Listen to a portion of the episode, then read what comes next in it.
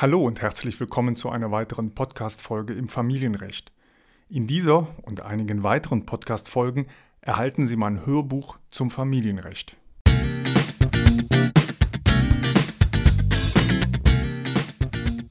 Familienrecht, der Podcast für Trennung und Scheidung. Mein Name ist Wolfgang Behlau. Ich bin Rechtsanwalt und Fachanwalt für Familienrecht.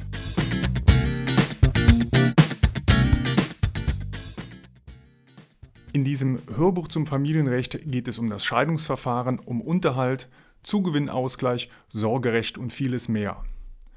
Das Hörbuch war natürlich ursprünglich nicht als Podcast geplant, sondern ausschließlich als Hörbuch. Dieses Hörbuch habe ich in den letzten zwei Jahren häufig und gut verkauft und ich habe sehr positives Feedback erhalten. Die Informationen sind immer noch absolut aktuell und ich möchte es jetzt allen kostenfrei zur Verfügung stellen. Und natürlich können Sie zusätzlich auch einfach einen Besprechungstermin mit mir vereinbaren, persönlich in meiner Anwaltskanzlei in Heidelberg. Wir können einen festen Telefontermin vereinbaren oder einen Termin online über Skype, Teams oder Zoom. Schicken Sie mir dafür einfach, wenn Sie möchten, eine E-Mail. So, und jetzt geht es los mit dem Hörbuch. Kommen wir jetzt zum nächsten Kapitel zum Trennungsunterhalt. Mit dem Begriff Trennungsunterhalt meint der Jurist den Unterhalt für den Ehegatten für die Zeit zwischen Trennung und Rechtskraft der Scheidung. Danach spricht man vom nachehelichen Unterhalt. Hier geht es jetzt erst einmal um den Trennungsunterhalt, also um den Unterhalt bis zur Scheidung. Unterhalt kann beanspruchen, wer nicht in der Lage ist, sich selbst zu finanzieren oder zu unterhalten. Der Maßstab für die Höhe des Unterhaltsanspruchs ist grundsätzlich die Lebensstellung des Bedürftigen, hier also die Lebensstellung während der Ehe. Genauer gesagt ist zu prüfen, wie die finanzielle Situation der Eheleute wäre, wenn die Lebensgemeinschaft der Eheleute heute noch existieren würde. Und dazu verwendet man das eben schon dargestellte Modell vom Einkommenstopf. Es nennt sich natürlich nicht das Modell vom Einkommenstopf. Das ist so mein Bild, das ich meinen Mandanten immer zeige und, und aufmale und schildere. Aber mir geht es ja darum, das Thema anschaulich rüberzubringen, auch hier in diesem Hörbuch. Und ähm, ja, formell geht es natürlich um die Thematik, ähm, das ist so eine dreistufige Thematik, ähm, Bedarf, Bedürftigkeit und Leistungsfähigkeit, so heißt das also formell. Aber ich bleibe jetzt zum besseren Verständnis erstmal bei dem Begriff Einkommenstopf. Ich rechne für den Trennungsunterhalt also zunächst den Einkommenstopf aus und nehme gedanklich schon den Kindesunterhalt aus diesem Topf raus. Übrig bleibt dann das Geld, welches die finanzielle Lebensstellung der Ehegatten geprägt hat. Der halbe Topf ist dann der Bedarf, den ein Ehegatte hat, um künftig seine bisherige Lebensstellung, jedenfalls theoretisch, aufrechterhalten zu können. Der Bedarf ist die erste von drei Berechnungsstufen für den Unterhalt. Die zweite Stufe ist dann das Thema Bedürftigkeit. Nachdem in der ersten Berechnungsstufe festgestellt wird, wie hoch der Bedarf ist, überprüft man in der zweiten Stufe, ob der Unterhaltsberechtigte diesen Bedarf durch eigene Mittel erbringen kann. Dies können Einkommen aus Berufstätigkeit sein, Zinseinnahmen, Mieteinnahmen oder ähnliches. Es sind in der Regel genau die Einkommenspositionen des Unterhaltsberechtigten, die zuvor auch schon in den Einkommenstopf ein reingegeben worden sind. Zur Verdeutlichung mal ein Beispiel. Nehmen wir an, ein Ehemann hat 2000 Euro bereinigtes Nettoeinkommen und die Ehefrau hat 600 Euro. Keine Kinder vorhanden. Der Einkommenstopf errechnet sich dann auf insgesamt 2600 Euro und der Bedarf, also der halbe Topf, beträgt damit 1300 Euro. Da die Ehefrau 600 Euro selbst für ihren halben Topf bereits aufbringen kann, fehlen ihr 700 Euro. In Höhe von 700 Euro ist sie also bedürftig und das wäre der Unterhaltsanspruch. Aber stopp, ganz so einfach ist das Unterhaltsrecht leider nicht. Hier möchte ich erst einmal das Berechnungsmodell darstellen. Wenn man dann ausgerechnet hat, wie hoch der Bedarf und in der zweiten Stufe die Bedürftigkeit ist, bleibt zuletzt noch wie immer die Frage, wer das denn alles bezahlen soll.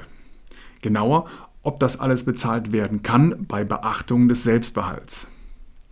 Haben beispielsweise die Eheleute drei minderjährige Kinder und der Mann verdient 1700 Euro und die Frau hat kein Einkommen, ja, dann reicht das Geld nicht aus, damit die Frau vollen Unterhalt bekommen kann.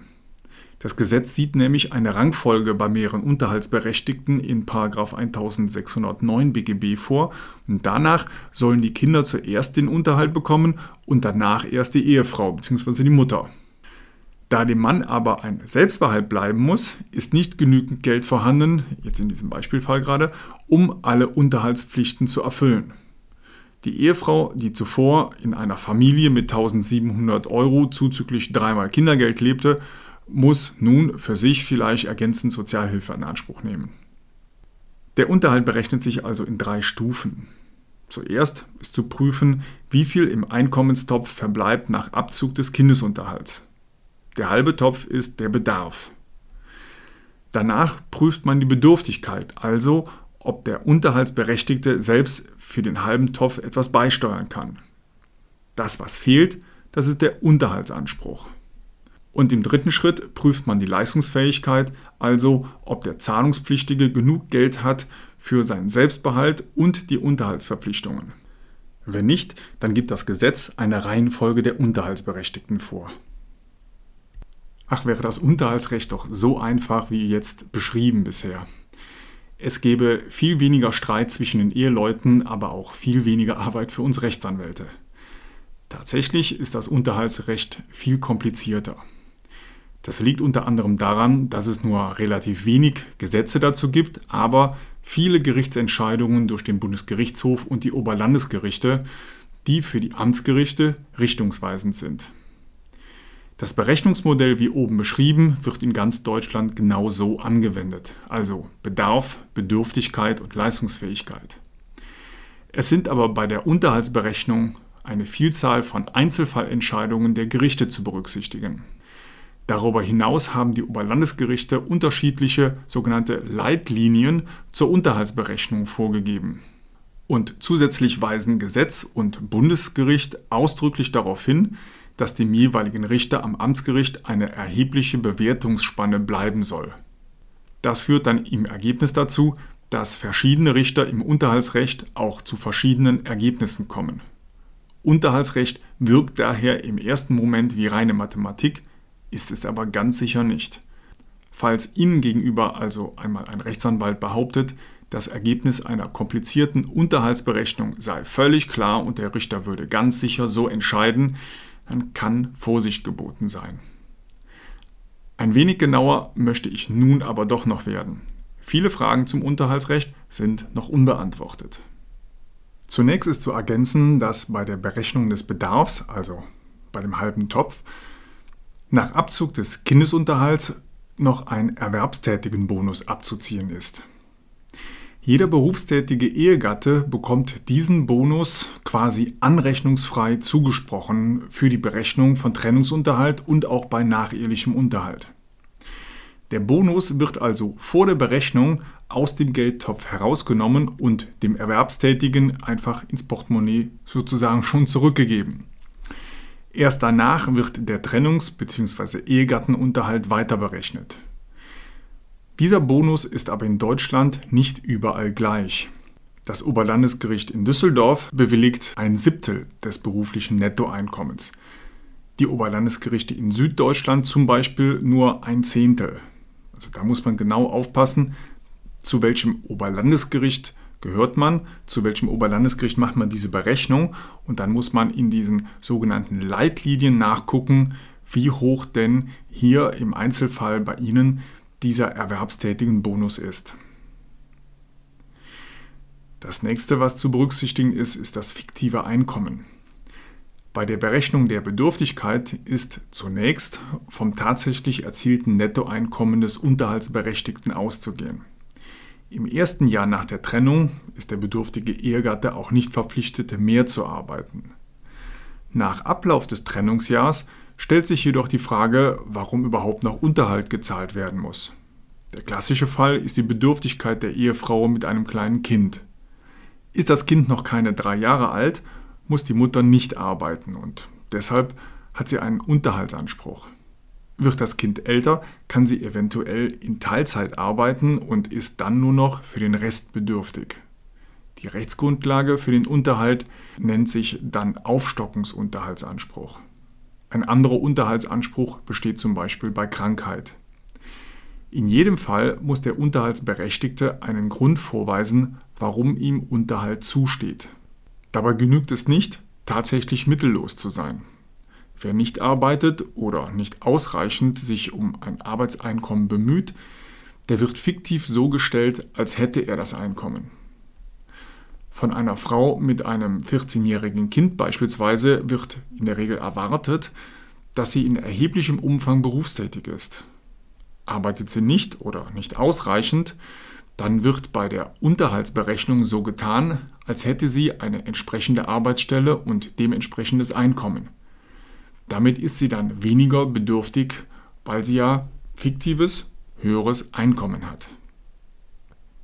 Den nächsten Punkt, den ich noch ansprechen möchte, sind die sogenannten freiwilligen Zuwendungen Dritter. Es kommt vor, dass ein Ehegatte zusätzlich etwas von anderen Personen erhält.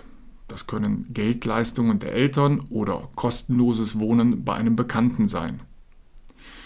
Zwar wirkt sich eine solche Zuwendung zweifellos im Portemonnaie des Ehegatten aus. Nach der Rechtsprechung sind solche Zuwendungen Dritter jedoch nur dann als Einkommen bei der Unterhaltsberechnung zu berücksichtigen, wenn dies dem Willen des Dritten entspricht. Das ist aber in der Regel nicht der Fall, sodass solche Zuwendungen, solche freiwilligen Zuwendungen Dritter meistens nicht zu berücksichtigen ist. So als Beispiel, wenn die Eltern der Ehefrau zusätzlich jeden Monat 200 oder 300 Euro geben, dann in der Regel nicht, damit der getrennt lebende Ehemann nun weniger Unterhalt zahlen muss an die Frau, sondern die Eltern der Ehefrau wollen die äh, Ehefrau zusätzlich unterstützen, aber das soll natürlich nicht auf die Unterhaltsberechnung irgendwie ähm, angerechnet werden. Darum geht es. Das sind also diese freiwilligen Zuwendungen Dritter. Und nochmal, in der Regel werden diese freiwilligen Zuwendungen Dritter nicht bei der Unterhaltsberechnung berücksichtigt. Soweit der Trennungsunterhalt. Schauen wir uns jetzt einmal die Besonderheiten an beim Unterhalt nach der Scheidung, also beim nachehelichen Unterhalt. Ach ja, noch eins. Der Podcast ist kostenlos und keine individuelle Rechtsberatung. Deshalb sind die Informationen unverbindlich und es wird keine Haftung übernommen.